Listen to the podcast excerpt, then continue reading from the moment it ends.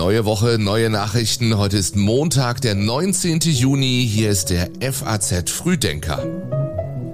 Ihr früh am Morgen News Podcast und das ist das Wichtigste für Sie heute. Chinas Ministerpräsident reist zu Gesprächen nach Deutschland. Kanzler Scholz und Finanzminister Lindner sind auf dem Tag der deutschen Industrie zu Gast und der Gomio gibt den Koch des Jahres bekannt. Vorher aber noch die Meldungen der Nacht in Schlagzeilen. Die Ukraine will Regierungsangaben zufolge rund 40 Milliarden Dollar für die erste Phase eines sogenannten grünen Marshallplans zum Wiederaufbau einsammeln. In Schwerin stand zum ersten Mal ein AfD-Kandidat in der Stichwahl um das Amt des Oberbürgermeisters. Am Abend ist aber klar, er verliert deutlich gegen den SPD-Amtsinhaber. Dann Schreckmoment für Helene Fischer-Fans. Die Sängerin hat sich in Hannover auf der Bühne verletzt und ihr Konzert abgebrochen. Und die zwei Titel dieser Nacht. Spanien holt sich den Nations League-Titel, gewinnt im Elfmeterschießen gegen Kroatien. Und Sensationen der Handball Champions League. Der SC Magdeburg holt im Final Four in Köln den Titel zum erst zweiten Mal in der Vereinsgeschichte. Die Redaktion hat Simon Hüsken. Ich bin Jan Malte Andresen. Schön, dass Sie diesen Tag mit uns beginnen. Es ist ein Balanceakt im Umgang mit China. Heute kommt der chinesische Ministerpräsident Li Chang nach Deutschland. Morgen stehen die siebten deutsch-chinesischen Regierungskonsultationen auf dem Plan. Und ein Wort macht vorher schon die Runde. Megakomplex. So nennt die Außenministerin Annalena Baerbock das Verhältnis zu China gerade. Megakomplex ist auch so ungefähr das einzige, auf das sich das Auswärtige Amt und das Kanzleramt dieser Tage im Umgang mit China einigen können. Davon zeugt nicht zuletzt, dass das Thema in der vergangene Woche verabschiedeten nationalen Sicherheitsstrategie weitgehend ausgespart wurde. Und vor einem Monat sagt Bundeskanzler Scholz vorm EU-Parlament, Unsere Beziehung zu China ist mit dem Dreiklang Partner, Wettbewerber, systemischer Rivale zutreffend beschrieben, wobei Rivalität und Wettbewerb seitens Chinas ohne jeden Zweifel zugenommen haben. Fest steht, der Umgang mit China bleibt auch innerhalb der Ampel ein Balanceakt. Mindestens ebenso mega komplex ist das derzeitige Verhältnis zwischen Peking und Washington. Während die beiden Großmächte auch nach dem Besuch von US-Außenminister Blinken sicherheitspolitisch über Kreuz liegen, zeigt Peking an einer Verbesserung der Handelsbeziehungen größeres Interesse. In Vorbereitung auf weitere China-Reisen amerikanischer Regierungsvertreter gilt der Empfang Blinkens in Peking gewissermaßen als notwendiges Übel, das China eingeht. Wie wettbewerbsfähig ist Deutschlands Wirtschaft? Auch darum wird es heute gehen auf dem Tag der deutschen Industrie. Im Vorfeld warnt BDI-Präsident Russwurm im Interview mit der FAS, dem Industriestandort Deutschland geht es nicht gut. Er fordert eine gemeinsame Kraftanstrengung und den Abbau von Bürokratie. Unter deutschen Verbrauchern scheint die Laune dennoch gut. Mit Blick auf die enormen Herausforderungen der letzten Jahre überrascht das die Wirtschaftsweise Ulrike Malmendier nicht. Im Rückblick ist es schon beeindruckend, wie Deutschland durch all diese Schwierigkeiten durchgekommen ist, sagt sie. Allerdings dämpfen Höhe und Dauer der Inflation ihren Optimismus. Malmendier sagt, derzeit fürchte ich, dass das Vertrauen in die Stabilität des Geldwertes verloren geht und das in die Zukunft nachwirkt. Heute werden Kanzler Scholz und Finanzminister Lindner auf dem Tag der Industrie sprechen. Morgen redet dann Wirtschaftsminister Robert Habeck. Der stößt mit seinen Plänen durch milliardenschwere staatliche Hilfen den Industriestrompreis zu senken bei Kanzler und Finanzminister auf Widerstand. Das Dauerstreitthema Energie bleibt der Ampel also auch nach der Einigung beim Heizungsgesetz nicht erspart. Nach Russland. Dort sitzt der Oppositionelle Alexei Nawalny seit fast zweieinhalb Jahren in Haft. Jetzt droht ihm abermals eine neue, deutlich längere Haftstrafe. Möglich wären bis zu 30 Jahre.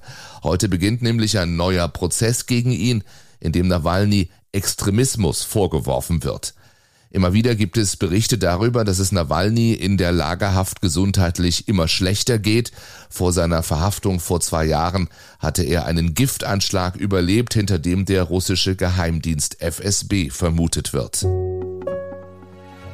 Enormer Sanierungsbedarf, chronische Geldsorgen und dann noch die Tarifverhandlungen mit der EVG. Bei der Bahn kriselt es an vielen Stellen.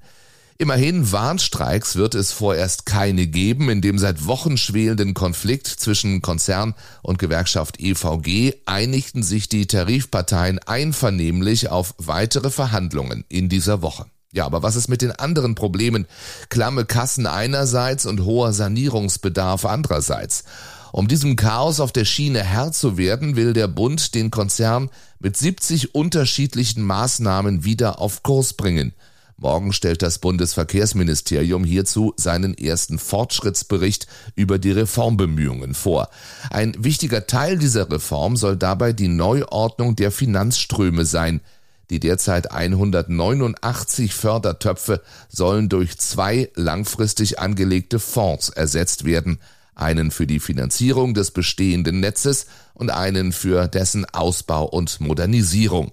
Mehr dazu lesen Sie auch auf faz.net. Auch diesen Link finden Sie in den Show Notes. Wer bekommt den Friedenspreis des deutschen Buchhandels? Das gibt heute der Börsenverein des deutschen Buchhandels bekannt. Im vergangenen Jahr ging der Preis an den Ukrainer Serhej Sadan.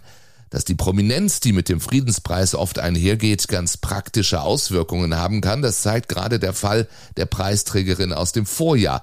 Tsitsi Dangaremba ist Autorin aus Simbabwe. Im Herbst wurde sie gemeinsam mit einer Journalistin nach einem monatelangen Schauprozess vermeintlich wegen Aufstachelung zu öffentlicher Gewalt schuldig gesprochen.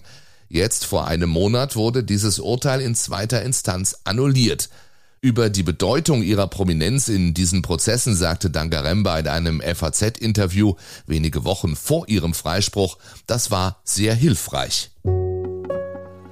Und noch ein Preis. Heute gibt Gummio seine Wahl für den Koch oder die Köchin des Jahres bekannt. Und nicht nur das, dazu gibt es 1000 Restaurantempfehlungen und der Gastronom des Jahres, der Gastgeber des Jahres, die Entdeckung des Jahres, der Aufsteiger des Jahres und erstmals auch die besten Weinkarten des Jahres werden ausgezeichnet.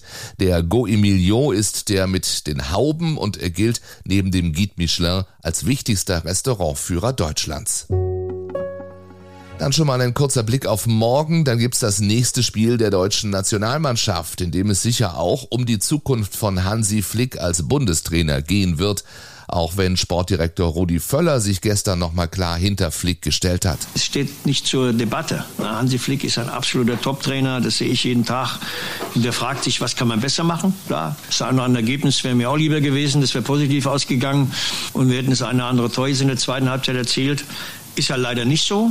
Wir probieren es am Dienstag. Gegen Kolumbien versucht man es morgen. Nach einem ja 3 zu 3 gegen die Ukraine im Jubiläumsspiel und einem 0 zu 1 gegen Polen am vergangenen Freitag. Und wenn es am Dienstag nicht gelingt, dann probieren wir es dann im September. Ich glaube, gegen Japan spielen wir dann das erste Spiel, genau. Klar wird aber sein, sollte das Spiel gegen Kolumbien nicht gewonnen werden morgen, dann dürften die Stimmen lauter werden, die fragen, ob Hansi Flick tatsächlich der richtige Trainer ist, das DFB-Team ins EM-Jahr zu führen.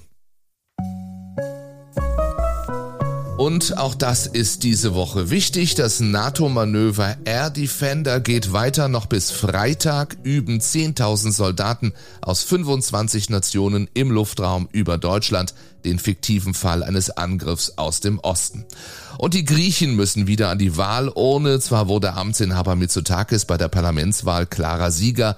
Die Wahl hatte jedoch kein Regierungsbündnis hervorgebracht. Nun sind die Griechen am Sonntag nochmal zum Urnengang aufgerufen. Aber dazu mehr, wenn es dann soweit ist. Auch hier in diesem FAZ Frühdenker. Ich wünsche Ihnen einen guten Wochenstart. Wenn Sie mögen, hören wir uns morgen früh wieder. Bis dahin, machen Sie es gut.